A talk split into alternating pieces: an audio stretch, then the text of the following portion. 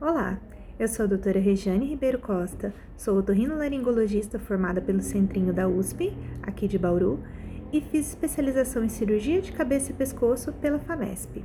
Vim aqui hoje a convite da doutora Adriana Caetano para falar um pouquinho mais sobre o câncer de cabeça e pescoço, em homenagem ao Júlio Verde, que é uma campanha da nossa sociedade para maior conscientização e diagnóstico precoce do câncer de cabeça e pescoço.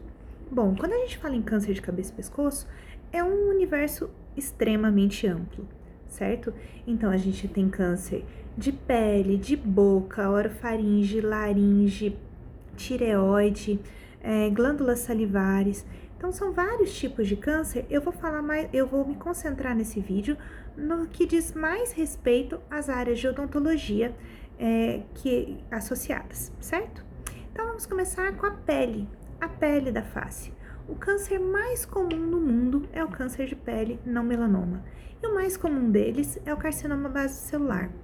Ele começa com uma pequena lesão elevada na pele, com bordas peroladas, vasinhos de sangue, que são as telangiectasias nas bordas, certo? Com a evolução, o centro dessa lesão faz uma umbilicação e pode até ulcerar no centro. Então, quando você estiver analisando a boca do seu paciente, dê uma olhada também na face, nas orelhas, no pescoço, no V da camisa, que é onde esse câncer costuma surgir de forma mais precoce. É um câncer que ele é localmente invasivo, raramente dá metástases, mas ele pode ser localmente muito destrutivo, por isso que o diagnóstico precoce é extremamente importante. Ainda na pele, o segundo mais comum é o carcinoma espinocelular ou escamocelular, certo? Geralmente ele começa com uma lesão mais infiltrativa, mais avermelhada, pode ter crostas, pode ser ulcerado, certo? E também o diagnóstico precoce é extremamente importante.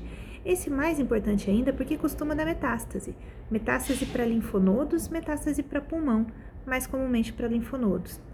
Então é importante esse diagnóstico precoce, certo? É, quando a gente vai para boca e lábios, é muito mais comum um SEC, um carcinoma celular. Geralmente, essas lesões começam com uma lesão leucoplásica ou eritroplásica, então uma mancha mais avermelhada, uma mancha mais branca, ou então vai se confundir com uma afta, aquela afta que não melhora com o tratamento clínico. Por isso que é super importante que qualquer lesão com mais de 15 dias de evolução, mesmo que você olhe e fale, ah, é uma afta. Mais de 15 dias de evolução que não respondeu ao tratamento clínico correto, ela merece ser biopsiada.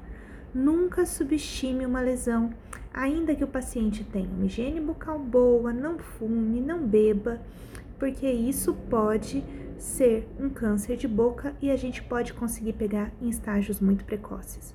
Lembrando que os fatores de risco mais associados com câncer de boca são o cigarro, o cigarro associado ao álcool, eles têm um efeito sinérgico muito importante juntos, o HPV, que está super comum na população hoje em dia, e o trauma. Já peguei câncer de boca por trauma de prótese, por trauma de dente, certo? Então a gente não pode ignorar esses fatores de risco, certo? Continuando a boca, a região da orofaringe.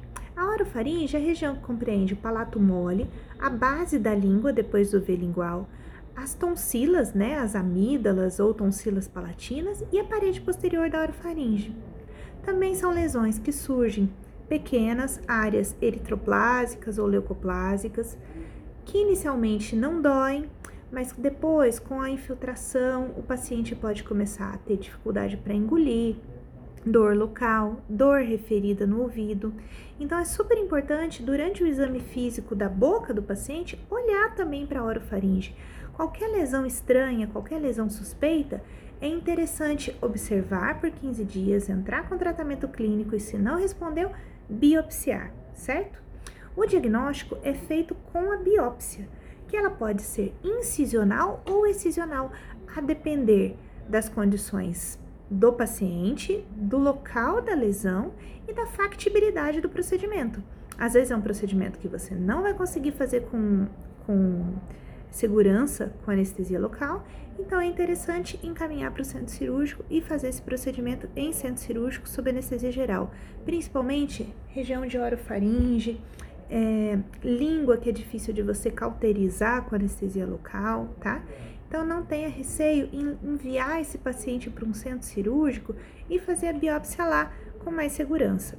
Porém, é importante não atrasar essa biópsia, não atrasar esse diagnóstico, porque isso pode selar o prognóstico do paciente. Uma vez diagnosticado, é importante fazer o estadiamento, ou seja, o estadiamento é o T, que é o tamanho do tumor, né, e a infiltração, o N, que é a presença de linfonodos no, no pescoço, e o M, que são metástases à distância, tá? No câncer de boca, no câncer de pele de face, o estadiamento é feito dependendo do tamanho da lesão e com um ultrassom cervical, geralmente raio-x de tórax, tá bom? Além disso, se o paciente, principalmente se o paciente se expôs a álcool e cigarro, é interessante pesquisar é, a laringe também, fazer uma telescopia, uma laringoscopia, para ver se tem algum tumor sincrônico em laringe e fazer uma endoscopia digestiva alta, também para pesquisar é, tumores sincrônicos em esôfago, em estômago.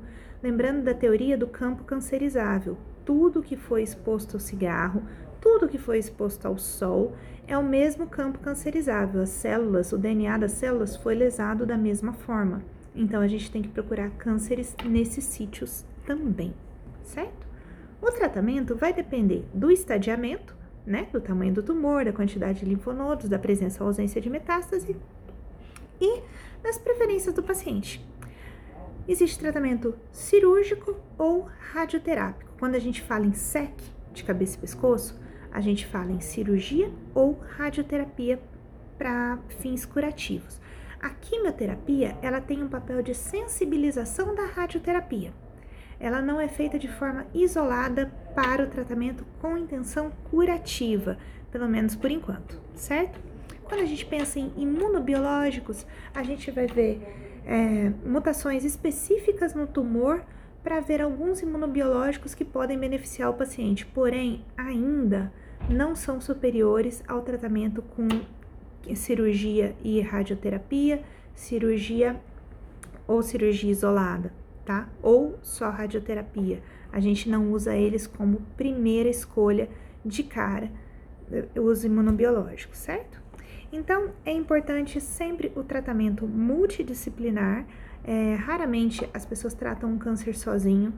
É, a gente precisa de várias especialidades em conjunto para fazer o segmento, o tratamento, certo? E tudo isso visando melhor conforto e qualidade de vida para o paciente, certinho?